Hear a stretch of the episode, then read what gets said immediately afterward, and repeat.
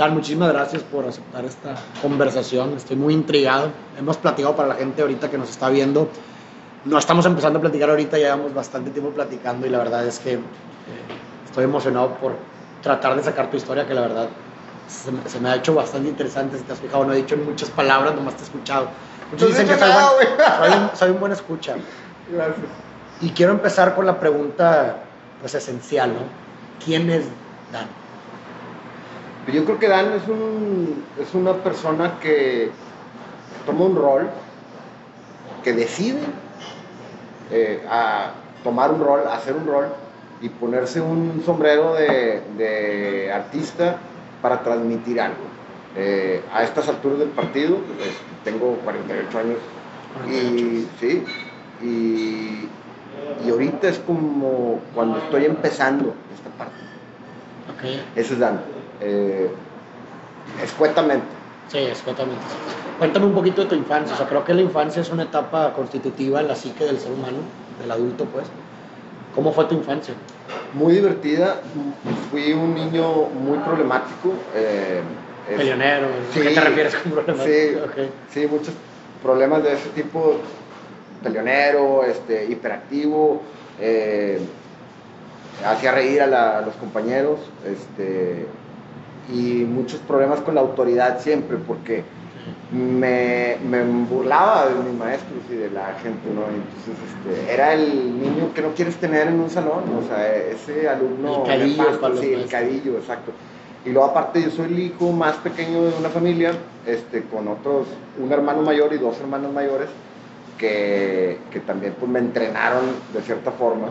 Entonces, este, no, sí, sí era un niño muy hiperactivo, lamentablemente. Y ahí fue cuando encontraste. Ya era artista. Yo nací, yo no me acuerdo realmente cuándo empezó. O sea, yo siempre pinté toda mi vida Toda tu vida. con un crayón antes de llegar a, a la escuela. O sea, al kinder o lo que fuera, güey. Siempre estaba pintando, siempre, siempre, siempre. Y, y luego me fui desprogramando. Esa, esa programación artística se fue yendo. Todos los niños son artistas, creo, ¿no? O sea, Sí, todos bueno, empiezan a jugar. a jugar, a experimentar. ¿no? a descubrir, ¿no? A explorar. Exacto. ¿Y qué crees que fue, en tu caso, por ejemplo, como la razón por la cual se fue reprimiendo o desprogramando esta parte artística de ti? Creo que mi medio ambiente me, me fue como a- orillando a tomar decisiones que no incluyeran el arte, que, que fueran más racionales, como que fueran más, este, como usar más la razón. Eh, meramente mi padre fue un, una, una persona que, si bien él me sembró el amor por el arte, porque él era un amante del arte. Tenía en mi casa, ah, bueno, te dije esto, mi casa era un museo. Mi papá era coleccionista de arte y compraba muchísima obra de muchos pintores, ahorita para no, no quiero decir nombres, pero de muchísimos. Y yo, eso era lo que yo estudiaba verdaderamente en mi casa, las obras de arte y los libros de arte, y los leía. Entonces, desde muy joven aprendí a Sandro Botticelli, este, me explico, Sí. no, no los típicos, Dalí, Picasso, Sí, claro, eh, también existían eh, libros y cosas, Pero, pero, ma- ma- un, un adentramiento al mundo mucho más, profundo. mucho más denso, ¿no? Entonces Paul Klee, lo, lo moderno a mí me, de chavito yo veía eso y en mi casa lo- les gustaba mucho, a mi madre también, Este, mi madre más la música, pero yo veía el arte moderno y decía, es neta, güey, se puede esto, o sea, se puede uno salir con la suya haciendo esto. Y, y la respuesta era no. La respuesta que yo escuchaba era no. En tu casa. Ajá. Ellos sí, tú no. Pero qué curioso, ¿no? O sea, Ajá. qué curioso que ahora que dices que tu papá se dedicaba a eso, pues Sí, pero él quería, si tú lo ves como desde el punto de vista paternal, ser muy protector, que no sufra. Claro. El artista es... no tenía una mala intención. Exacto, no tenía una mala intención, era una intención muy este, eh, protectora. Este, no quiero, o sea, quiero que le vaya bien. Sí. Entonces, si eres artista, pues mejor sea arquitecto, mijito. O sea, pues Lo es- más es- parecido. lo más parecido y racional que existe, ¿no? Entonces, le decía yo a, a, a Nayo en aquella ocasión, güey, yo quería buscar en las vocacionales de la prepa que viniera artista o pintor o algo así. No, no venía. Lo más parecido era que yo salí bueno para, era arquitectura, diseño gráfico y diseño industrial. gráfico yo ya era, güey, porque yo desde la secundaria y la prepa hacía los, los eh, nombres de las bandas de rock que me gustaban. Ah, ya, sí, los títulos. Todo eso, a mano alzada y de pintura. Y todos mis amigos eran, "Eh, me haces y me dibujas. Y yo era el artista del, del salón. Siempre hay un vato que dibuja bien en el salón, ¿no? Todos tuvimos un compañero, yo era ese güey. Ese güey. Entonces, este, gráfico dije, no, güey, o sea, ¿qué me van a enseñar? Lo mismo que ya sé, nada más me voy a perfeccionar y hacer logos para... Yo no estoy para eso. No, no, arquitectura, suena bien, según yo. Hombre, vato, llegué. Hombre, el peor estudiante de arquitectura fui yo, claro, güey, porque pues, era el mismo vato que retaba la autoridad, hacía reír. ¿Crees que ese, ese retamiento de la autoridad está ligado como a esta, no sé, dificultad con tu papá de que no te permitía a lo mejor hacer lo que tú querías y como que proyectabas la sí. imagen de tu papá con la autoridad y, Totalmente. y estaba ese conflicto, ¿no? Sí, estaba ese conflicto latente y dándole lata a mi papá eh, de, de cierta forma. Claro. O sea, ah, no me dejas hacer esto, entonces yo, ah, ajá. Exacto. ajá. Entonces, estudias arquitectura, la terminas. Sí. ¿Y no me gradué nunca, nunca Ah, tuve ¿no mi título. No, sí me gradué, digo, esto es más graduación que nada. Sí. Eh, lo que pasa es que nunca tuve mi título porque cuando tenía como 24 años, cae un amigo mío y me dice, oye, mi papá quiere hablar contigo y queremos hacer un proyecto. ¿Va? Y me encargan un edificio de tres pisos, que A se los convierte... 24 años. Sí, y se convirtió en cuatro pisos. Y me lo aventé todo. Y me quedó mamá. ¿En dónde? ¿En dónde? ¿En Monterrey? Aquí sí, en San Nicolás, en las oficinas de ellos, el grupo Arendal. Fue mi primer proyecto chido.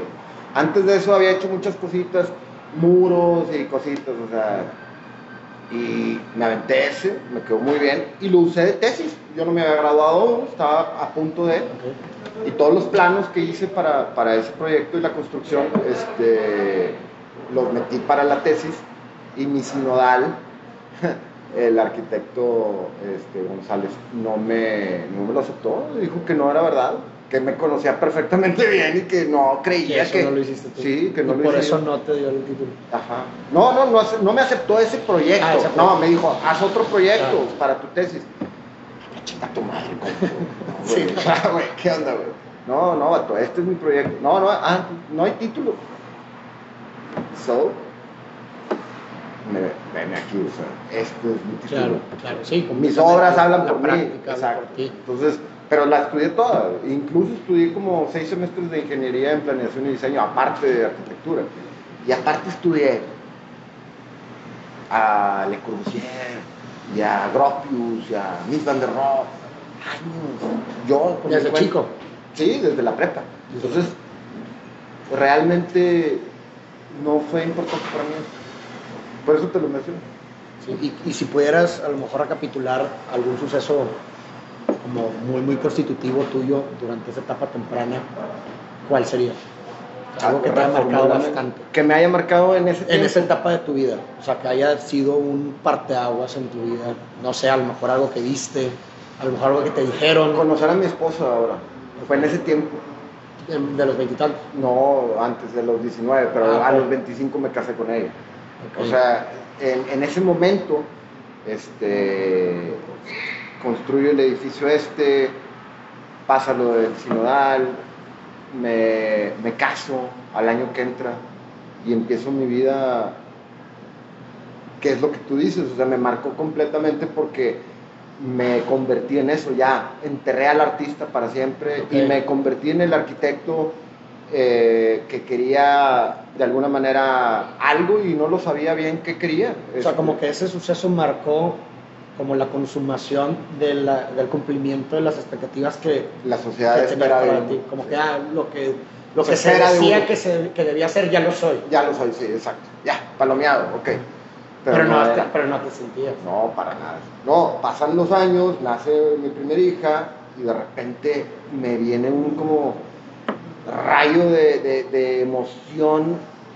Yo lo, yo lo llamo como rayo, pero es porque si te ha pasado, este, o, o cuando te pase, lo vas a entender. A todo mundo creo que nos puede pasar. Este, y es, es cuando es un llamado, es un- son ganas, ganas. es- lo puedes tener con ganas de jugar fútbol. Un día te despiertas con muchísimas ganas de jugar fútbol. híjole, déjame le hablo a quién le hablo, voy a hablar a Farideh, a todos a jugar, ¿sabes? O sea, pero es de pintar. Y de mandar todo al carajo por pintar. Eso te empezó a llegar a ti. A los, ya casado, con hijos, con responsabilidades y con todo, ¿no? Entonces, en ese momento. ¿Por qué te llegó? ¿Hubo una causa en particular? Yo no sé, no lo creo. No. de pronto un día se empezaste a sentir. A revivir, a revivir mi, mi fuego artístico. Es, es como se te empiezan a quemar las entrañas en tu interior por satisfacer una actividad que es pintar o esculpir o tocar un instrumento.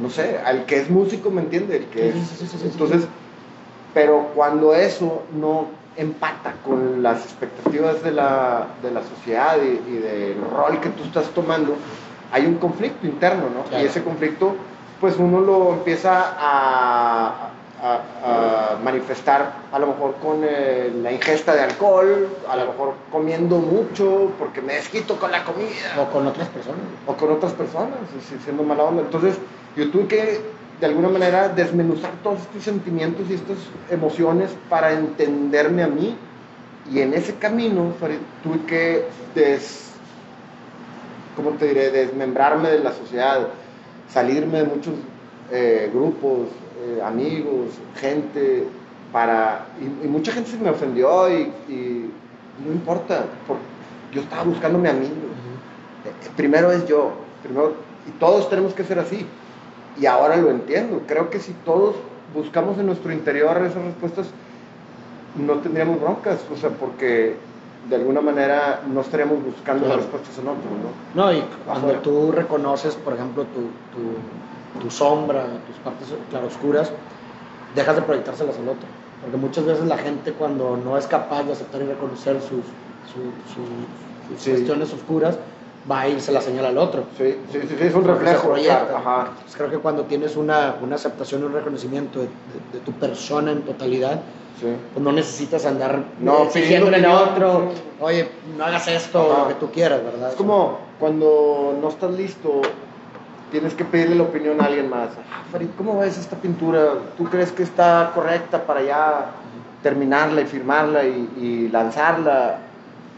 Pues tú qué me vas a decir, pues pues es, tu arte, es tu, es tu onda, ¿no? Entonces, cuando no estás preparado, es cuando, o cuando uno no está preparado, es cuando anda pidiendo su opinión y le pides la opinión a tu pareja, a tu mamá, a tu papá, a tus amigos. Cuando ya sabes, no tienes que pedir permiso a nadie ni avisarle nada a nadie, ¿no? Es, es complejo, pero, pero es como tomar esa rienda y, y decir, es mi voluntad, es, es mi juego y mi tablero y estas son mis, mis reglas ahora, ¿no? O quizás escuchar, pero siempre adueñarte de la decisión final. Exacto. O sea, escuchar al otro, alguna opinión, etcétera, pero que tu decisión final sea tuya. Propia, sí. Propia. y no buscar esa, esa respuesta en alguien más para que alguien la tome por ti, porque tú nomás no sabes. No, no, ¿Qué me pongo? ¿El A o B? Yo siempre respondo rápido, la que sea. B. ¿Seguro? Sí, seguro. No, no estoy seguro. Simplemente es porque ya se acabe esta situación. Sí, sí, sí. ¿Y cuántos años tenías cuando sucede este, este evento de como... 31, 30, 31. 31. ¿Y, ¿Y cuál fue tu respuesta a esa crisis? ¿Empezaste a pintar? No, bueno, sí empecé a pintar. Este, yo tenía muchas eh, dudas con la parte técnica de la pintura, eh, la parte física. Este, y me hice amigo de un pintor cubano buenísimo, eh, José Montalvo, ahora vive en Estados Unidos, y él, llegué con él y le dije, oye, mira, yo soy esta persona, soy arquitecto, y quiero saber exclusivamente esto. Y el vato me dijo, bueno, haz algo por mí, pinta esto, y me puso un florero y unas cosas, y empecé a a pintar y entonces él ya me leyó las placas y me dijo, ah, bueno, ya te ubiqué dónde estás, ahora ya te voy a enseñar, ¿no? Y entonces yo me brinqué, vamos a decir, en esa escuela de la pintura, toda la parte conceptual, toda la parte formativa, porque yo ya lo tenía. Él, él me, me, ubicó luego, luego en, el punto en el que debía estar. Entonces él me, vamos a decir que me enseñó nada más el posgrado. Y me enseñó todos sus trucos, que era lo que yo quería. Y ahí, en ese momento me hago de una art dealer que me empieza a mover, me pagaba muy poco por mi obra, este, pero me compraba mucho volumen, mucho. Pa, pa, pa, pa, pa, pa, pa. Y ahí está bien interesante esto, porque fíjate cómo el artista naive, ¿cómo se dice? Novato. Novato, ingenuo, ¿verdad? Porque era un, un artista ingenuo, yo estaba empezando. Este, me sentí muy extraño ante una petición de una persona que me... Yo siempre he pintado lo que yo he querido, ¿verdad? O cuando me han pedido, este, vamos a decir, retratos, pues no, no hay mucho que pensar. O sea, si te voy a retratar a ti, pues, pues te voy a retratar a ti. No, no, no tengo yo que inventar tu nariz, ya está inventada, ahí está, la copio, ¿verdad? Pero fuera de los retratos, yo no, no copio, jamás. Yo invento, ¿verdad? A mí me copian.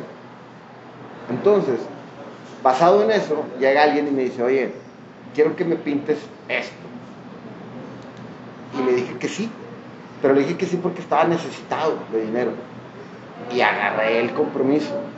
No, no, no, no, no. Fue un aprendizaje que me hizo abandonar la pintura, vato. Cinco años. ¿Pero por qué? O sea, porque tomaste el reto y no salió bien. No, no salió bien, salió pésimamente mal, no pude cumplir con el cliente, me, me avergonzó muchísimo eh, no haber este, logrado el cometido. Y el cometido era algo súper sencillo, no era nada complicado, no era nada difícil. Tú viéndolo de afuera dirías, "Ah, tú puedes hacer eso, claro, y sé que lo puedo hacer, pero no quería hacerlo. Conflicto interno entre algo artista ajá, y el ego. Y decir, oye, no puedo hacerlo. Regrésale su lana. Ah, o sea, ni siquiera intentaste. Sí, intenté. Ah, sí intentaste. Y luego ahí fue cuando tú dijiste, te autosaboteaste, y dijiste, no puedo hacerlo mejor, y no le entregaste nada. No, o sea, él la obra, vio- la rompí a él chingazos. Nunca vio nada. Nunca vio nada. La agarré a golpes, a O sea, pudo haber sido que la persona a lo mejor sí le hubiera gustado, pero nunca supiste.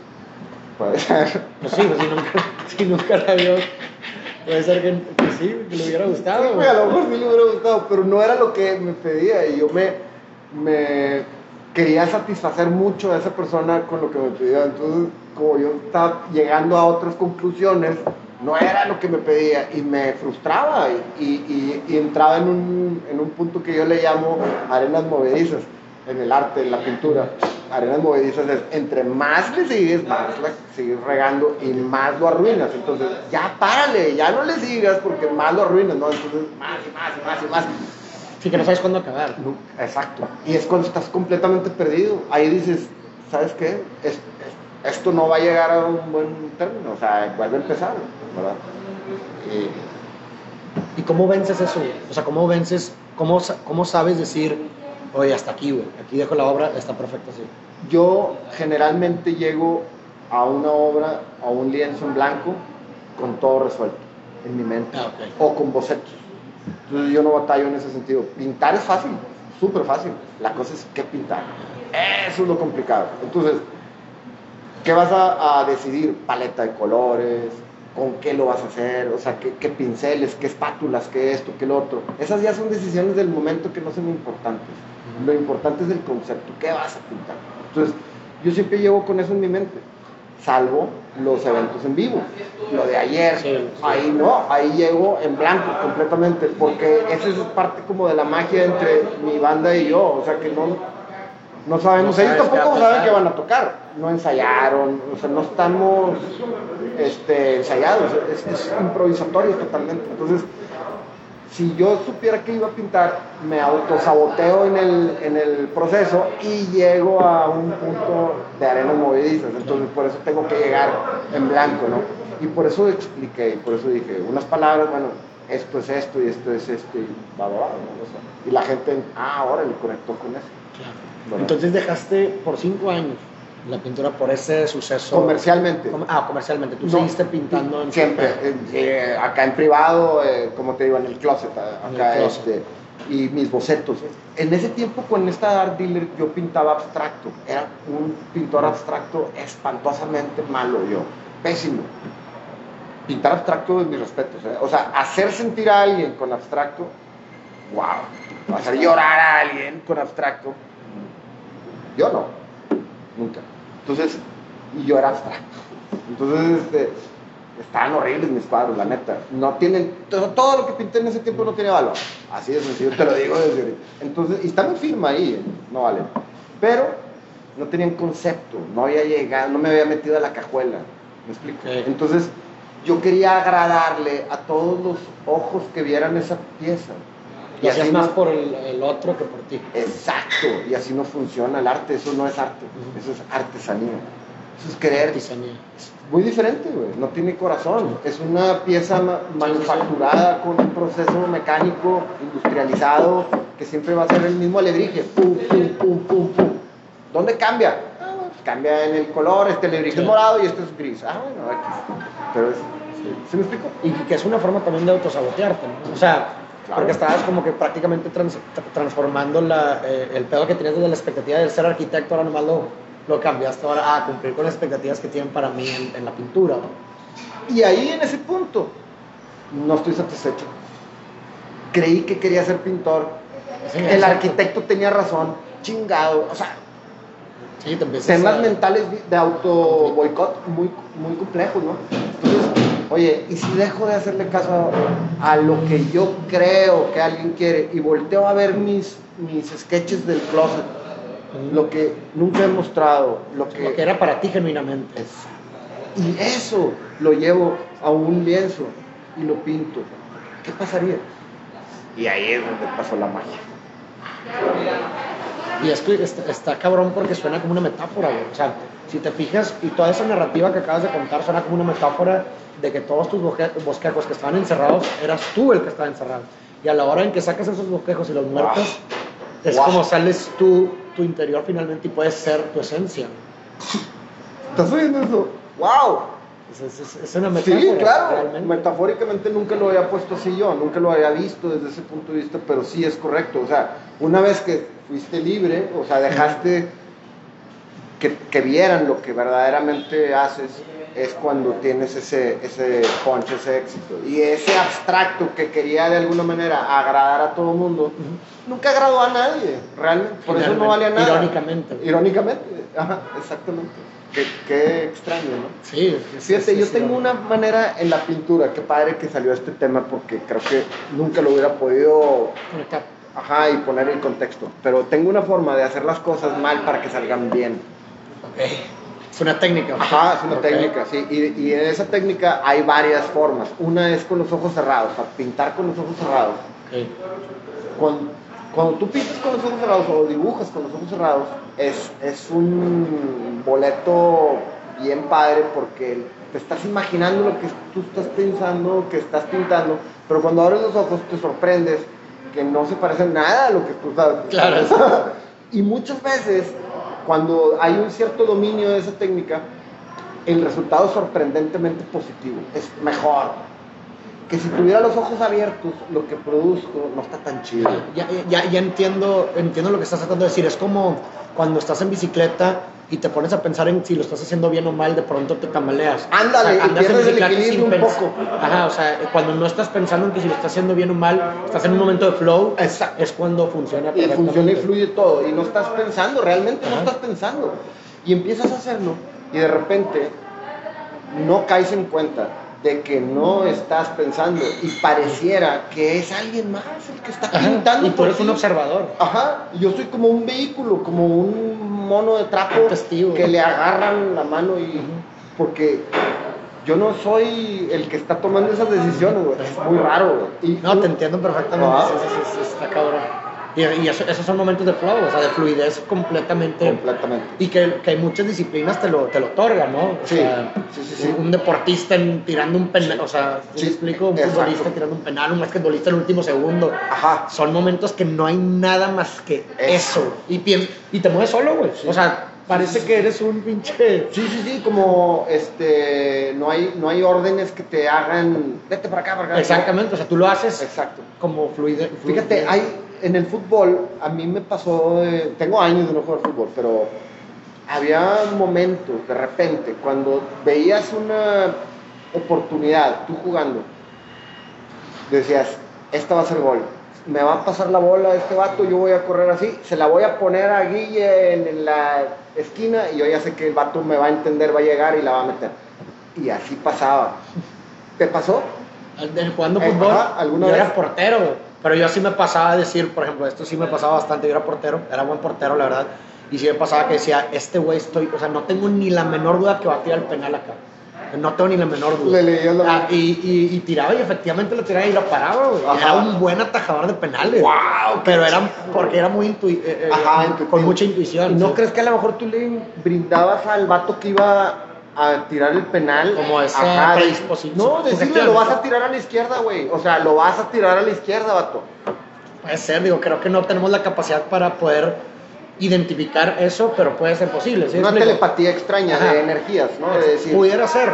Digo, no, no tenemos la capacidad para poder identificar tangiblemente Bueno. ahí esa conexión, pero puede ser que sí, güey. O que ayudara un poco. Ajá. Estaría chido pensarlo. Sí, sí, sí. Digo, realmente no hay forma de demostrar lo contrario, ¿estás de acuerdo? No, una vez con mi esposa sí hice el ejercicio de telepatía. Le dije, a ver, vamos a hacer, o sea, nos concentramos, hicimos todo ese, ese previo y, y quería mandarle un mensaje y sí lo descifró. neta. Sí. O sea, sí de. No, sí se tardó, no, no fue inmediato, o sea, estuvimos un minuto Pero ¿cómo funcionaba? O sea, te, viéndonos a los ojos y te hablar. preguntaba, No, no- nada. nomás de pronto, esto es. Sí. Me lo dijo en forma de pregunta. Sí, Qué loco. Qué loco, ¿verdad? Sí. Sí, no, o sea, es- es- está bastante... Pero hay muchas cosas que no hemos entendido, güey. Muchísimas, Y, y que nos faltan años luz para entender de la, de la psique y de me- nuestro funcionamiento. Me preguntabas hace rato de la de mi infancia Ajá, sí. y ese tema y te, te dije que era un niño complejo, digo no complejo, Inquieto. inquieto. Este, y luego crecí, güey, y llegué a la adolescencia. Y en la adolescencia hicimos tantas locuras, tantas estupideces, que estuve a punto de morir. eh, bueno, en mi vida llevo cuatro a punto de morir. Cuatro. ¿Cómo? Sí. La uno fue naciendo. Al Ah, nacer en el momento, mi papá, otra vez mi papá, siempre está mi papá ahí, ¿no? entonces se repite. Se repite el patrón, ¿no? Eh, mi papá es doctor, pero él es rayos X. Tiene Alzheimer ahorita, el vato. Y este, y es, este, es un niño, chistosón. Es genuino ahorita. Y, y- y me, me he reencontrado mucho con él en esta, en esta etapa. Pero bueno, aquí, él estaba en el parto, ¿verdad? Y su amigo eh, pediatra, que es el que me estaba sacando, ginecólogo, que- ginecólogo, se empezó a poner un poco nervioso porque yo venía con el cordón umbilical en el cuello, Ah, amarrado. Ya era inquieto, ya venía. Desde ahí. Entonces venía y venía morado de la cámara. Y venía, ay, es que trae el, cordón. Y, ah, ah", y dice mi papá, se dudó un segundo, dudó el doctor. Y agarró las tijeras y le metió el cordón. Y dice, y en ese momento se quitó lo morado y se puso rojo. Y, ¡ah! El llanto. Ay, pues, o a punto de morir, a punto. Dijo, era fracción de segundo. Ya, ya venía casi muerto, entonces este, esa fue la primera. La segunda fue la que te iba a platicar en la, en la adolescencia. Tuvimos un accidente de carro muy fuerte. Este, yo no era el que venía manejando, yo, venía el, yo era copiloto. Y peleé mucho ir adelante, o sea, el front seat, Copiloto. eh, el shotgun. Mucho lo peleé, tanto lo peleé que, que nos volteamos en la avenida este, Sendero, ahí enfrente del Club Campestre. Nos volteamos y cuando nos volteamos, el carro era un carro Volkswagen, un Atlantic de esos de antes. Venía cayendo en el año 87 y venía un gran marquís de este lado. Donde pega el gran marquís, pega en mi lado. Entonces mi puerta se hunde hasta los cambios. ¿Te imaginas? Con parte del techo también. Y nada más había una forma, de salir vivo de ahí, güey. Y esa forma yo creo que fue la que yo adopté. Perdí la conciencia. Llegaron los paramédicos, me llevaron al hospital. Mis padres no estaban en Monterrey, estaban de viaje. Una familia complicadita la mía. Este, bueno, eso me mandó seis meses al hospital y estuve a punto de morir. Este, fue la segunda. ¿Y saliste ileso o tuviste...? No, no, salí con una placa de acero en el fémur, siete tornillos en el fémur, este, un clavo en la cadera y una rótula nueva en la rodilla. Este, seguí creciendo, yo tenía 15 años de edad en ese tiempo. Y la pierna derecha me creció, ya no me creció. Entonces tengo una diferencia de, de una pierna con la otra, 3 De longitud. centímetros. Ajá, de longitud. Y, este, y esa fue la segunda vez. La tercera, después de eso, ya pude caminar y todo, me reincorporé otra vez. Y con amigos, allá en este, la colonia Olinalá, Sí, sí, sí. había una casa muy famosa que decían que era la casa embrujada y que era la casa del diablo y que hacían misas negras y que no sé qué. Y yo tenía un amigo que, que, que bárbaro, me sembró él la duda de que según él se había metido y había visto que habían hecho una misa negra y que no sé qué. Estábamos bien tontos, ¿no? Pues ahí vamos, que- queríamos ver eso. Bueno, no te lo voy a hacer larga. Nos intentamos meter dos veces a la casa para meternos hacia un- una parte que me había descrito este vato que era un sótano para que de afuera había unas ventanas y podías ver hacia abajo. Eso es lo que yo quería ver. Entonces, este, X, la persona que estaba ahí cuidando la casa era un pelado muy eh, enojón, vamos a decir, que no tenía tolerancia para mocosos imberbes. y nada, güey, me disparó. Este, ¿Te disparó? Sí, ocho veces, güey. Pa, pa, me vació una pistola, cabrón. Y te dio, güey. No, no me dio ninguna, güey. Ahí te va. La propiedad estaba así, eh, o sea, olinalada, Sí, ¿verdad? sí, sí, sí, sí. Y es- nos intentamos meter por, por el frente y salió, ahí no nos disparó, nomás nos gritó y nos asustamos y nos fuimos. Pero vio que eran unos huerquitos. Jóvenes tontos, sí. Huerquitos de 15 Ajá, o sea, y no, 16 no, años. No era de que ah, son delincuentes bien No, terroristas, nada, hombre, eran huercos tontos. Sí. Ok. Nosotros no, o yo no, no abandoné la idea fácilmente. Entonces dije, no, vámonos por atrás, porque, pues, obvio, ah, pues sí. Entonces bajamos, dos amigos, Jaime y Adrián y yo, hasta la esquina de la casa. Me acuerdo perfecto, era una malla. En vez de barda, era una malla. Y en la mera esquina había una piedra, güey, pero un piedrón enorme. Y ahí nos escondimos en la piedra, güey. Estábamos viendo que si nos íbamos a subir a la piedra y brincar y bla, bla, bla. Y en eso se oye la voz del vato otra vez. Ya los vi, cabrones. Oye, estos güeyes, ¡tum, cabrón! Se he hecho madre. Y me quedé solo. No, no reaccioné, güey, en el momento. Y me quedé ahí. Y dije, o sea, a lo mejor no me vio. Y el güey vio que, Sí, sí, que sí, se, va, fueron otros dos. Entonces ya ahorita ya se va. Me quedé unos minutos. güey. Y estaban todos mis amigos allá parados arriba en el, en el cerro, ¿no? Viendo. Y me quedé unos minutos y, y nada más oigo de cerquita. Ya te vi, cabrón. Y en ese momento, neta, no, güey. O sea, me peleé corriendo en zigzag, güey. Y ahí Porque te estaba tirando, güey. dijo, ya te vi, cabrón. Y en eso, pa, el primer tiro, güey. Y me peleé corriendo. Y luego el vato siguió tirando, pa, pa, pa, pa. Y yo luego pensé, eran salvas. Y me dicen mis amigos, no, güey, estaban dando, era una 22, ¿verdad? Pero le estaba pegando a, las- a, a los árboles, o sea, unas ramas Ah, que estaban arriba. Estaba tirando para arriba el vato, ¿no? Yo iba corriendo para arriba. No, y llegué todo este, raspado porque, pues, digo, nopales y lo que X, sangre. Y, la- y un amigo, ¡te dieron! Y yo, no, güey, vámonos. allá". Qué mamada, güey. ¿Y la cuarta? La cuarta fue ya casado, este, en un viaje con mi esposa en Sonora, San Carlos. Comí, Bonito.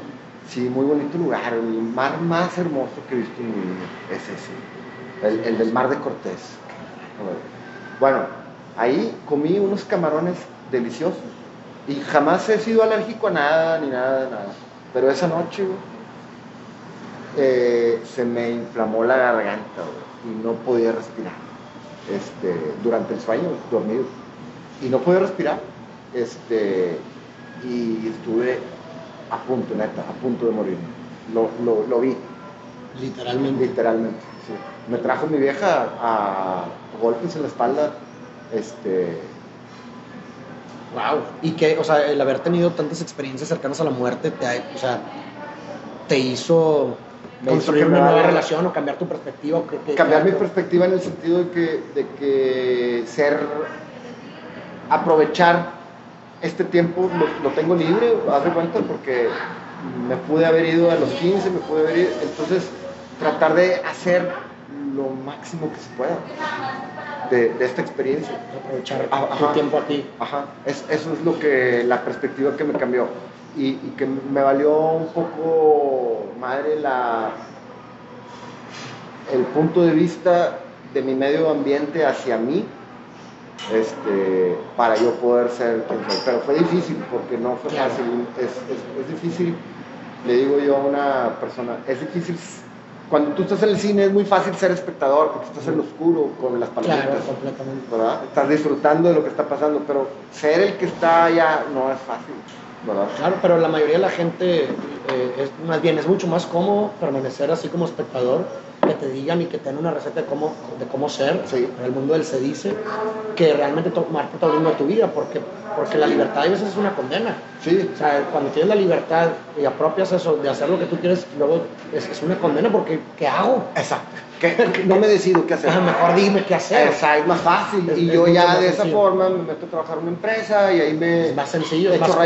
raíces. Exacto. Y es muy cómodo llegar a, a hacer eso, ¿no? Este, desarrollar esa, ese sentido de la responsabilidad, y, eh, siendo alguien que le dijeron cómo son las cosas, así, a diferencia de aquel caminante que va sin camino, o sea, haciendo el camino Al andar. al andar, ¿no? Como la Claro. canción. Y dices, yo preferí este camino, el, el donde no hay camino, eh, de una manera muy eh, a golpes y sombrerazos, este, empujones. Sí traté de, de- de meterme en el sistema y ser empleado y, y no batallar y tener una vida cómoda. Pero no puedo. Mi, mi- interior, mi, soy, soy artista, güey. La autoridad y no, no, no funciona. Entonces, Claro. cuando ya te reconoces como lo que eres, ya funciona. Ahora sí, ya, ah, mira, sí. Ya sabes a dónde, el camino que tienes que Ajá. seguir, que sabes a qué decirle que no. Exacto. Exacto. Entonces, este, pero, pero por eso tengo ahorita 48 años y tengo muchos de ser artista, pero apenas ahorita, hace 2, 3 años, empiezo a conectar con mi concepto, con mis clientes, con mi estilo. eh, vaya, exposiciones. Me ofrecieron mil veces exponer hace mucho en cafés, en lugares chiquitos y nunca acepté. Siempre quise ser como medio mamón. No mamón, güey, pero, o sea, mi primera exposición fue en Marco, el Museo de Arte Contemporáneo aquí en Monterrey. O sea, la neta, yo me siento muy orgulloso porque esa fue mi primera exposición. Y rechacé muchas antes, ¿no? Este, ahorita, donde sea, güey, donde me den la oportunidad, güey. estoy agradecido por la gente. ¿Me explico? Sí, sí, sí, claro. Cuéntame, porque se me hace muy interesante lo que me estabas comentando previamente. Oye, de- pero vamos a cortar en esa pregunta que vas a hacer, Ah. ¿No? Y todavía tengo más preguntas. sí, ex- güey, tienes una forma muy aterrizada de poner los conceptos, o sea, de, de una manera muy, como que yo batallo para, para hacerme entender con, con palabras Sí, claro. correctas que, que definan, ¿no? Que le hagan justicia al, Ajá, al a lo que- a lo que sentido de lo que estás estás diciendo y, y tú lo haces bien padre, bien, bien Gracias. este, muy fluido, muy chido. Por ejemplo, he tenido otras entrevistas donde nomás no fluye porque la persona no me conoce. Claro. O sea, y, y no, no, a- no atina a hacer las preguntas correctas. O a- Y, y deja tú, muchas veces también lo que me ha pasado a mí cuando me hacen entrevistas, por ejemplo, que noto mucho, que deja tú que te hagan las preguntas equivocadas, que, que no te escuchan, güey. Mm. Porque cuando estás escuchando a la persona, realmente de eso que está diciendo vas a agarrar Sale cosas, otra güey. cosa, sí, exacto. Pero no, o sea, están pensando en simplemente qué otra pregunta pregunta. hacer, Ujú. que no tiene absolutamente nada que ver con lo que te preguntaron anteriormente, entonces no hay una el flow. sincronía. sí, exacto. Entonces, Eso me he dado cuenta mucho. Fíjate, que- lo que te decía ayer, es un arte. Hacer, o sea, claro, hacer lo que tú haces es un arte, no es fácil, no es para Ujú. cualquiera. Este, y hay exponentes grandísimos y otros muy tontos también, ¿verdad? Claro. Este, hay una muy buena de Jacobo Saludos que, que Danilo Pedorrea, ¿lo, vis- ¿lo has visto? ¿Con quién? Con Salvador Dalí, Ah, no, no, no. ¿no? Es muy buena, entrevista, güey. Salvador Dalí, ya grande, ruco, siendo bah, el dios del surrealismo. Y Jacobo joven, siendo un reportero de Televisa que va para arriba. O sea, ya era el director de noticias, pero era muy joven aún. Bueno, entonces lo mandan a la casa de Dalí a que lo entrevisten. Y pues no, No se Dalí, pateó. se limpió la cola con, con Jacobo. Y ahí está en YouTube. Y, y está bien padre porque ves como un. eh, un grande como Dalí lo, lo humilla y lo maltrata, pero lo deja, o sea, no lo, lo deja vivir. Sí, sí, sí, como que te, me api- te tuve compasión, te tuve piedad. palabra. piedad y lo deja vivir, güey. Y le sigue haciendo preguntas, este, pero le contesta muy chistosamente Dalí, de, tirándole como caca a la, a la televisora. a la televisora, Claro, de, pues, le vale madre. Sí, pues, qué loco. Qué loco. Pero imagínate, esa postura de un pato así, como ese Dalí siendo don chingón, ya en esa época, ese Dalí. Que otro Dalí de 15, 30, Sí, no, era eh, mucho más mansito, claro. Este, pero bueno, existe ese. Y existe otra gente que hubiera deseado mucho ser entrevistado por Jacobo Claro, en ese mismo sí, momento, ¿no? claro. Y Dalí que, no, que no venga ese conmigo. ¿Cómo hay de todo en la vida? el mundo, la- el, el mundo, las significaciones de cada persona es, completamente diferente. Sí, completamente diferente. Lo que para unos es un tesoro, para otros es basura y viceversa, ¿no? Lo que hablábamos del- de, los escombros de, de una edificación ya que no es eh, viable o, es, es una maravilla que tú digas, oye, yo esta propiedad se la voy a, no tiene nada que ver con que esta propiedad se la voy a heredar a mi Ujú. bisnieto o mi nieto o lo que sea, y que ese vato en 150 años va a ganar una lana de la demolición. ¡Wow, cabrón! Eso a mí se me hace súper chido ahorita, porque estás dejando mm, soluciones, no, no broncas.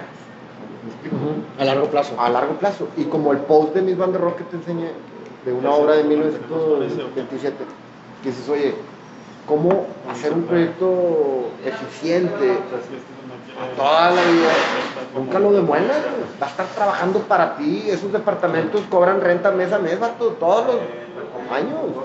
O sea, como un buen arquitecto con un buen proyecto te puede producir un chingo y como un pendejo con un mal proyecto te puede hacer que te muelas la plaza y que no ganaste y que pa, pa, pa, pa, pa, pa. ¿Dónde está la, la bolita, güey? Creo que está en el, en el saber qué quieres de ese proyecto. ¿Cuál es el Esta vida, el propósito? propósito, propósito. Esta vida que tú me preguntaste al principio, ¿quién es? Daniel, Dan. Es un vato, güey, te dijo. Que, trae un rol, que se pone un personaje, la neta. Pero no finjo, no tengo que actuar porque pues el personaje finalmente soy yo. Qué mejor que sea yo el que lo haga, ¿no? Que si contratamos un actor va a ser muy difícil eh, explicarle todo. Entonces, este, cuando se entiende ese propósito es cuando los proyectos son viables, tan chidos, ¿no? Creo que yo me convertí en un proyecto cuando entendí todos estos, cuando la carambola chocó, las tres, ¡ah, ya! Ya, ya soy un proyecto viable que, que puede arrojar muchas posibilidades, Claro. propuestas. Antes de eso no. Como, como si fuéramos nosotros obras de Claro, sí. Pues lo puedes ver de esa forma, o sea, la verdad es que somos, o sea, desde, un- de- de- desde una, una visión ontológica somos como proyecto, finalmente el ser humano es proyecto, ¿Y somos sabes proyecto, qué? inacabado. Inacabado. Y, y que creo. Que ese proyecto tiene un diseño bien marcado, porque si tú te fijas, y esto es bien interesante verlo desde este punto de vista, fíjate, el humano comparte con todas las especies ese mismo diseño. Todos tenemos dos ojos, una nariz, una boca, oídos, pescados, reptiles, mamíferos, etc. Compartimos muchas cosas. Y hay un diseño per se, que, que ese diseño de alguna manera fue hecho por alguien. Y no queremos meternos en temas religiosos ni metafísicos, pero sí nos produce una, una pregunta, ¿de dónde? Como, como por qué. Y no tenemos una respuesta clara, Claro. ¿verdad? Claro, Eh, qué interesante porque ahí es donde yo digo, bueno, creo que nuestro proyecto, eh, con el- nuestro diseño, está no resuelto, no terminado, siempre sin acabar. siempre sin acabado, como tú mencionas, porque seguimos, a pesar de la tecnología y de todos los avances que hay, no hemos crecido nada como especie. Los osos han crecido más como especie que nosotros. Al menos bajan a Chipín que a... Sí, aprendieron eso, güey. Que cuando no hay agua y la madre. Nosotros como especie, los humanos, nos seguimos matando y nos seguimos odiando entre sí. Seguimos siendo homofóbicos, seguimos no aceptándonos, seguimos teniendo muchos problemas en, nosotros mismos. Y, y por eso creo que la respuesta está dentro de uno, ¿no? O sea, que en el momento que uno se, se entiende a sí mismo, ya puede con ese ecosistema coexistir. ¿no? Claro. Pero si no te entiendes, eres, eres ese vato que le dijeron cómo vivir, qué hacer, qué... Bla, bla, bla, en el mundo anónimo. Exacto, y que se trepan a un edificio y empiezan a dispararle a la gente eh, porque they snap out en, en algún punto de sus vidas, ¿no? Digo, no que, no que estemos todos cuerdos, ¿no? Yo creo que todos tenemos un cierto grado Todos tenemos un cierto grado de locura, es correcto. Sí, definitivamente. La, la- la cuestión es que la locura la determina como el status quo, o sea, aquello que sale de la norma es considerado como loco, pero si la norma hubiera sido eso que se considera como loco, los normales serían los locos. ¿Sí explico? Entonces, bueno, eh, pues sí, pues realmente, o sea, si te vas a una sociedad donde todos son esquizofrénicos, para ellos el loco es el, es el neurótico. Está- la verdad, claro, sí. claro, claro. Con Entonces-. Esa es, esa es la cuestión. Qué padre forma de verlos, claro. ¿Y cuál era la pregunta que traías? O ahorita que traiga la cámara. No, mejor con ah, la cámara. aquí la traes solamente. Sí, sí, Ah, sí, sí, sí. porque A mí se me olvida todo en un segundo. o sea, Sí, por, sí. Eso, por eso de repente cambio de tema porque Pero está se chido. me va a olvidar, güey. Entonces mejor lo, Sí, lo sí, saco sí. la baraja ahorita. Tú dices. Acá ya está grabando. Ah, ¿ya? El ¿Ya volamos? ya está listo y aquí nada más. Ya.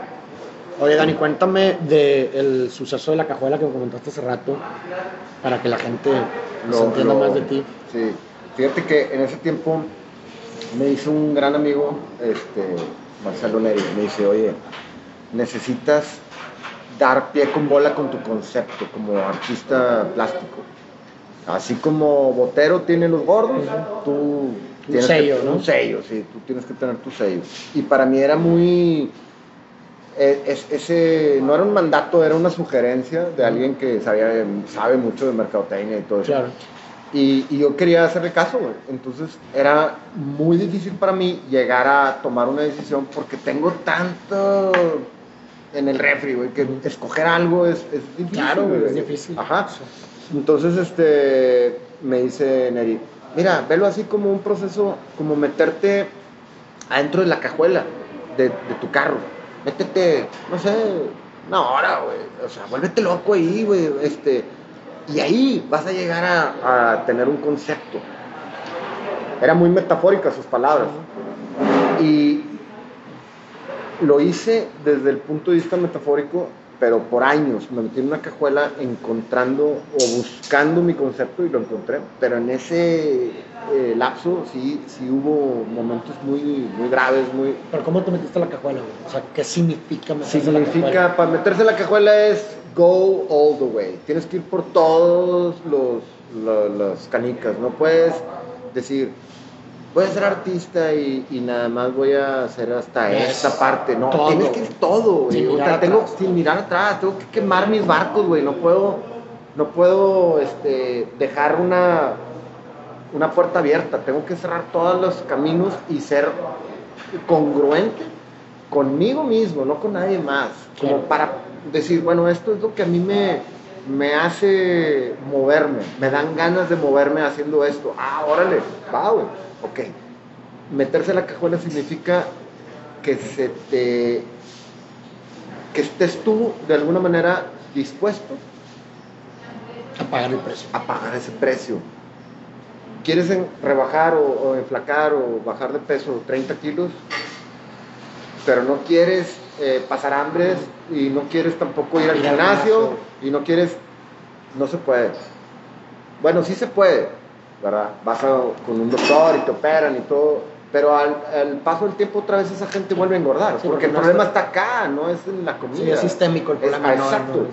no es- Ajá, entonces yo en ese proceso de meterse en la cajuela fue, fue precisamente eso.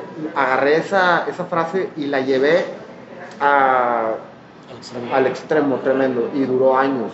Y, eso, meterse la cajuela, significó bajar 30 kilos de, de peso, este, dejar de ser eh, el arquitecto artista reprimido, conciliarse esos dos, llegar con un concepto, no únicamente un concepto eh, individual como me recomendaban, sino un concepto súper rico, inagotable en mi pintura. Me, me dice una persona que trabaja conmigo que tengo la mano millonaria porque siempre la mano millonaria va a pintar y va a vender y siempre tienes todo resuelto. Entender eso y decir, ah, ok, lo acepto, acepto que tengo la mano millonaria, la voy a usar, ¿por qué no? Me explico. Mm. Pero llegar a ese concepto, Farid, de, de- de aceptación, es meterse en la cajuela, es, es bajar esos 30 kilos, es, es quebrar. ¿Y cuál fue el motivo por el cual, des- eh, no sé, te anclaste para poder soportar y pagar el precio? O sea, El arte, la- la- la- el amor a lo que hago. o sea, te dijiste, voy a, bajar, voy, a, voy a cambiar mi estilo de vida porque quiero ser... No lo dije per se así, no fue un, no fue un postulado en un solo momento, haré esto, no, no. eh, paulatino. Paulatino sin darme cuenta eh, cómo pasó, nunca, nunca lo entendí Sí. así, ¿verdad? De pronto miraste atrás. Y, ah, mira, pasó todo esto, ¿cómo? Y las decisiones que uno va tomando, yo las veo como que fueron impulsadas por mí mismo, pero, pero te platicaba de la ayahuasca hace rato, ¿te acuerdas? Sí. Este, ahí tuve un encuentro con el sol, te decía. Ese sol, o el sol, a mí me mandaba como imágenes de mí mismo, pero de 10 años más adelante. Y me decía, oye, güey, aguas con esto y con esto y con esto acéptate, siéntete bien con esto, esto es, es parte tuyo, lo traes, no, no es malo. Entonces yo concilié mucho meditando conmigo mismo con- por medio de esa, de esa experiencia y de, esa, de ese aprendizaje que tuve. Pero este, fue muy lento, este, no fue una hora como decía Neri en la cajuela, fueron años, años. Y, y ahorita volteo y son ya 10 años de cuando yo dejé la pintura de esos 5 años. Como, sí, como ese antes y después de la pintura, pero ya desde una forma más in- in- adueñada. O Ajá. sea, tú te adueñaste de la pintura Así a es. diferencia de antes. Que pues era un... Estabas pintando, pero realmente el dueño seguía haciendo el otro. Exactamente, exactamente. Y ahora he cambiado, cambió todo, como ahora el sartén está con mi mano. tu mano, te has apropiado de eso. Exacto. Qué loco. Está, está muy cabrón ese pedo, lo de la ayahuasca. Y, o sea, por lo que entiendo, o así lo veo yo, es que eh, eh, eh, esa es lo que viviste ahí en, en esa experiencia de la ayahuasca concilió pues tanto tu parte, o sea, te dio como una estrella de Belén, ¿verdad? Que, ah, y, y tú con esa estrella de Belén ya sabías lo que tenías que hacer, a qué decir que no, a qué, a qué decir Exactamente. sí, y Exactamente. listo, como una visión de quién querías ser, Así ¿no? es. Para poder navegar nada más. Para poder navegar. ¿Cómo te va a ir? Va a llover, vientos, olas, quién sabe. Pero, pero al menos una balsa firme este, en la que te puedes sentir seguro tú. Claro. Eso era lo que yo necesitaba. Y, y- y era yo, o sea, sentirme yo seguro. Y ahorita hablabas de un concepto, ¿no? Pues hablaste de, de un concepto mientras estuviste en esos años en la capuela. ¿Cuál es ese concepto? ¿De qué concepto hablas? El concepto yo creo que es transmitir, transmitir este, usando el arte como herramienta, este, tanto la arquitectura y la pintura y la música, como una herramienta para poder transmitir a la gente y decirles, despierten. ¿Y tú qué quieres transmitir con tu Des- desper- despertar? Despertar, el despertar del, del ser humano hacia uno mismo para que volteen hacia adentro, ¿no? Cada quien. Y creo que ahí es donde está la respuesta para, para de alguna manera arreglar este caos en el que vivimos. ¿Cuál caos? Lo que hablábamos hace rato, como especie. Los osos crecieron más que nosotros. ¿Por qué? Porque ellos tienen ya este, un- una... alcanzaron al menos a conocer algo nuevo. Nosotros como especie estamos todavía aniquilándonos, odiándonos. El negro contra el blanco, la, el racismo, este, eh, la intolerancia al género, etcétera, etcétera. Entonces, ese es el concepto, es, es tan sencillo y tan vasto a la vez, pero es búscate las respuestas adentro de ti mismo, ¿verdad? Y yo soy un ejemplo de, ¿verdad? Yo quiero, yo tengo un speech o una, eh, de- en cuanto a la arquitectura, en mi estilo, ¿eh? ¿verdad?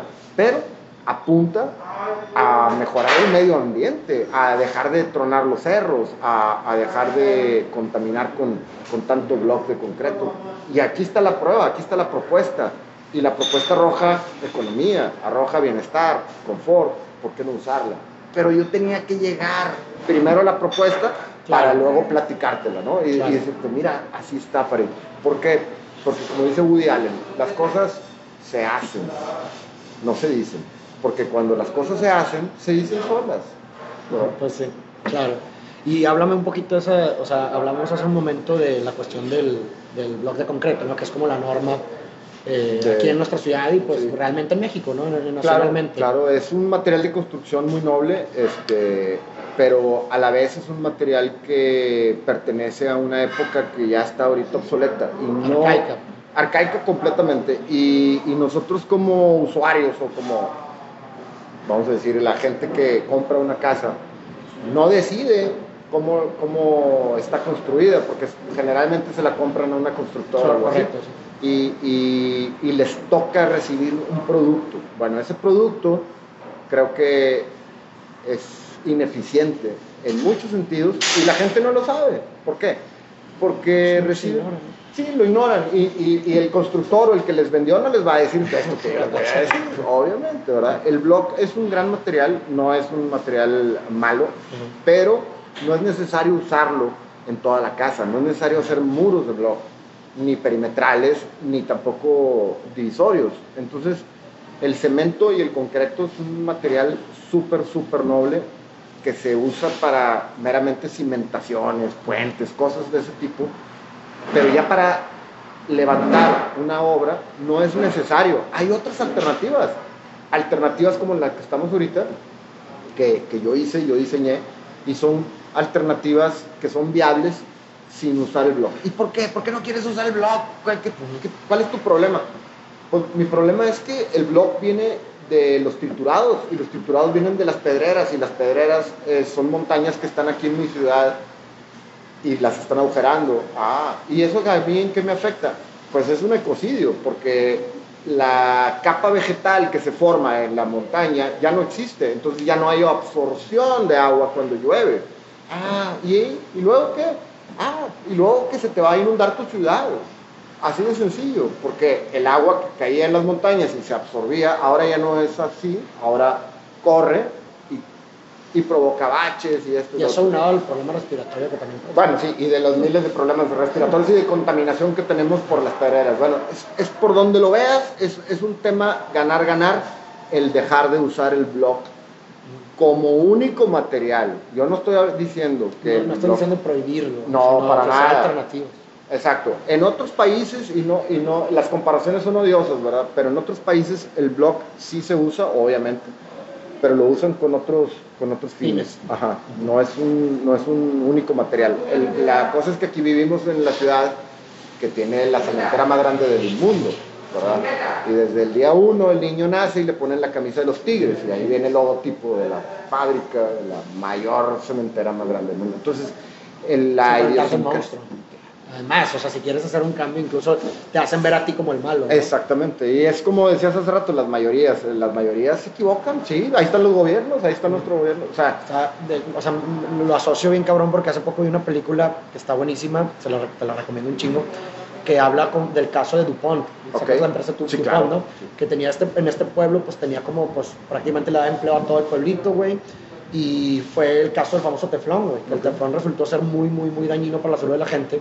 Y, y en esa planta ese pueblo, pues resultó, güey, que estaba, o sea, que mucha gente pues, empezó a nacer con deformaciones y se volvía eh, susceptible a enfermedades como el cáncer y demás.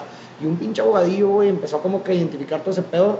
El pinche caso, o sea, por, por- sí. No, pero por enfrentarte contra un monstruo, güey, Dupont, 20 años, güey, 30 años para poder finalmente hacerlos responsables de lo que estaban haciendo.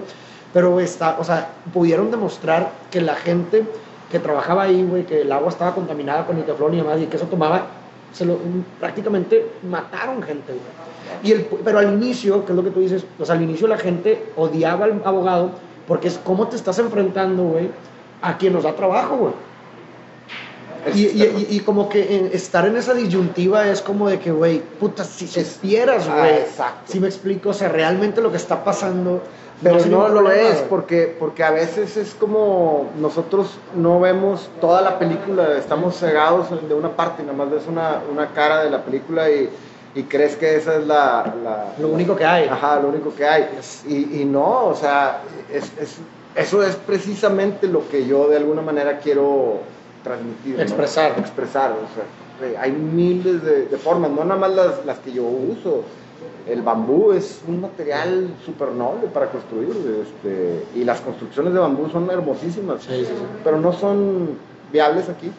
Pues no, no son viables porque no tenemos albañiles que sepan de eso, ¿verdad? Y yo como arquitecto me batallé muchísimo para contratar gente y cambiarles el chip a la gente y decirle, lo vas a hacer así. Quiero decirte que yo en ese camino tuve un taller de estructuras y de carpintería. Ok. Entonces yo me metí al core de la chamba en el sentido de este, usar las herramientas de las, las máquinas. Entonces, siempre fui un hands-on architect, nunca fui este, del que subcontrata y nunca va a la obra, ¿no? Yo venía aquí todos los días a jalar y, y con la gente y falta soldadura y yo mismo, y, o sea, me explico.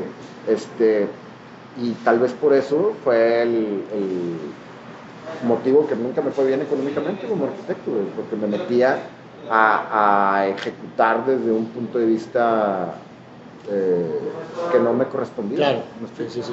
¿Cómo definirás la estética, güey? O sea, la belleza en sí. O sea, creo que como un pintor y como arquitecto que eres y demás, pues Sí. no sé si alguna vez te has puesto a Claro. filosofar como en qué es la estética, ¿no? El arte subjetivo realmente, o cómo definirías la estética o la belleza. Fíjate que qué buena pregunta. La estética creo que tiene varias caras y, y yo la sí he pensado mucho en eso, muchísimo, muchísimo. Creo que lo más sencillo siempre va a ser eh, lo estéticamente más eh, agradable, Agradable, placentero, pues. más placentero, sí. Lo más sencillo, entre más cargado esté algo, más difícil va a ser que tenga un sentido estético. Ojo, la palabra aesthetic, la A antes, aestético también es correcta. Las dos son correctas en Ok. español, en inglés aesthetic. Pero en el caso de cómo definiría yo la estética, creo que es sencillez, simplicidad. Muchas veces, como en la música, una melodía muy sencilla es Son la más pegadora, ¿verdad? Este, y algo muy intrínseco y muy complejo es difícil de, de- entonces, De digerir. de digerirlo, ¿verdad? En la parte de la, de la arquitectura y de las formas, de los, de los volúmenes, la estética responde a fórmulas. En realidad es, no hay que pensar mucho. Esto es, es más, es como el pintor que te decía hace rato que pinta que se, se siente como un vehículo, porque igual esto cuando lo diseñé.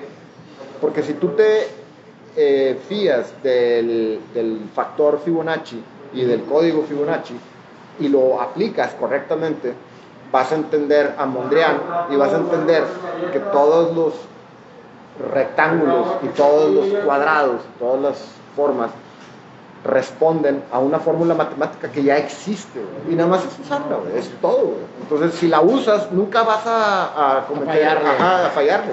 Siempre lo vas a hacer correctamente bien. Y eso es lo que hice aquí yo. O sea, usé el código Fibonacci una y otra vez, una y otra vez, de tal forma que todos los rectángulos y todas las formas, todas las alturas, toda la modulación corresponde a esa, Esa eh, fórmula, pues. fórmula. Qué, qué- qué loco. Entonces, eh, perdón, nada más para Sí, sí, sí. de alguna manera rematar con la pregunta es, la respuesta creo que sería esa simplicidad, esa sencillez, con esta especie como de, vamos a decir, formulita que ya te, que ya te va a indicar que nunca vas a regar y, y siempre vas a tener esa, Un resultado un estético. resultado estético, sí. Y belle- Bueno.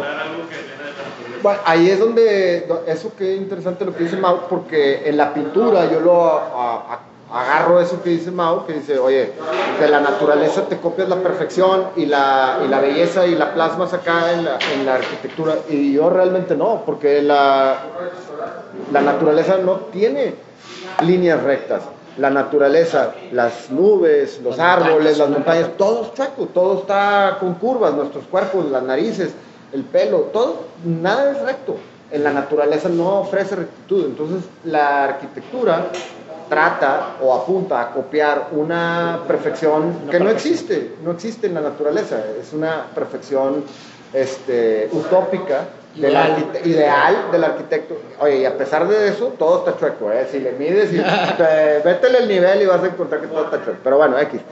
La arquitectura apunta a eso porque en nuestras mentes eso es lo que, lo que correctamente nos hace estar cuerdos, vivir en Claro. cajas, ¿verdad?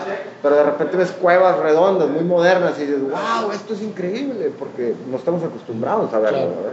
Sí, sí, sí. Qué loco, sí. Y, o sea, la be- ¿tú verías la belleza como un sinónimo de estética? Sí, totalmente. O sea, la- lo que es estético es bello. Sí, te voy a decir, dar un ejemplo. Una vez estábamos en un taller de pintura natural con un modelo en vivo y el modelo era una mujer ¿ok? eh, que estaba pasada de peso, desnuda. Ujú. Y la persona que estaba batallando este, con el modelo le dice el maestro, enfócate en una parte nada más del modelo, no te enfoques en todo el modelo porque a lo mejor es muy este, ambicioso el proyecto, tu proyecto. Entonces le dice, ¿qué hago maestro? Agarra un pie o una rodilla. No sabes los bocetos que hizo de los pies y las rodillas de esa mujer. Obras de arte. ¿eh? Qué loco. Y de, ahorita, hace un momento me hablabas que se me hizo súper interesante el concepto del racionalismo, digo, del minimalismo racional. Ujú. Platícame un poco de eso, que es... ¿Qué significa? Creo que el, el minimalismo es, un, es una tendencia Ujú. arquitectónica eh, originada en Europa a mediados del año pasado, del año pasado, del siglo pasado, de lo que le llaman mid-century modern, modern. Entonces, esa corriente se fundamenta años antes en el racionalismo, y el racionalismo es el origen del, del minimalismo. Y el racionalismo lo que dice es, nada que no aporte a la construcción va en, la- en el proyecto. ¿Qué significa? Oye, que un friso que adorna eh, la balaustrada en la escalera, ¿ayuda para cargar? No, no va. Entonces, es únicamente los elementos constructivos los que vas a, a utilizar. ¿Qué significa? Que no vas a utilizar recubrimientos, o sea, yesos, o entonces vas a dejar la madera aparente o el bloque aparente también es válido, ¿verdad? Hay jales muy, bonitos con bloque. Este, el racionalismo deja de lado toda la parte superflua de la construcción, dejando únicamente lo que es eh, necesario para que la construcción eh, coexista. Y entonces la belleza y la estética del racionalismo reside en su forma, en sus materiales desnudos, en su forma, en sus volúmenes, en su dimensionamiento, en su paleta de colores.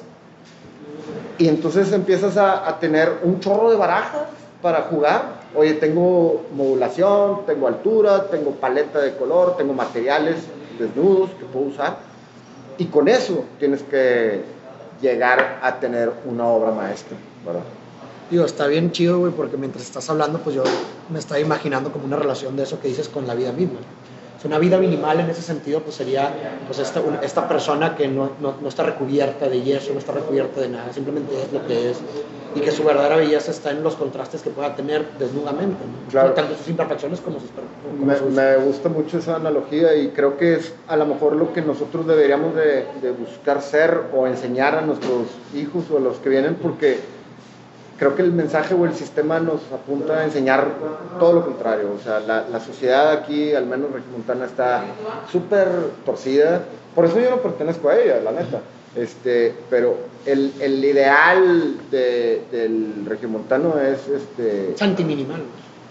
Totalmente, es tirar chopo, es, es, eh, tener lana. y Si estás hablando que el minimalismo racional, pues busca nada más Todo. aquello que es funcional. Exacto. para tu vida lo que no aporta pues a la chingada pues digo vivir en una sociedad hiperconsumista es todo lo contrario Exactamente. es todo lo contrario. Exacto. Y, y el año antepasado, en el 2017, bueno, 18, y le regalé a un amigo, yo tengo, me gusta mucho la música y, y los equipos de audio y las, las este, reproductores de viniles y todo eso.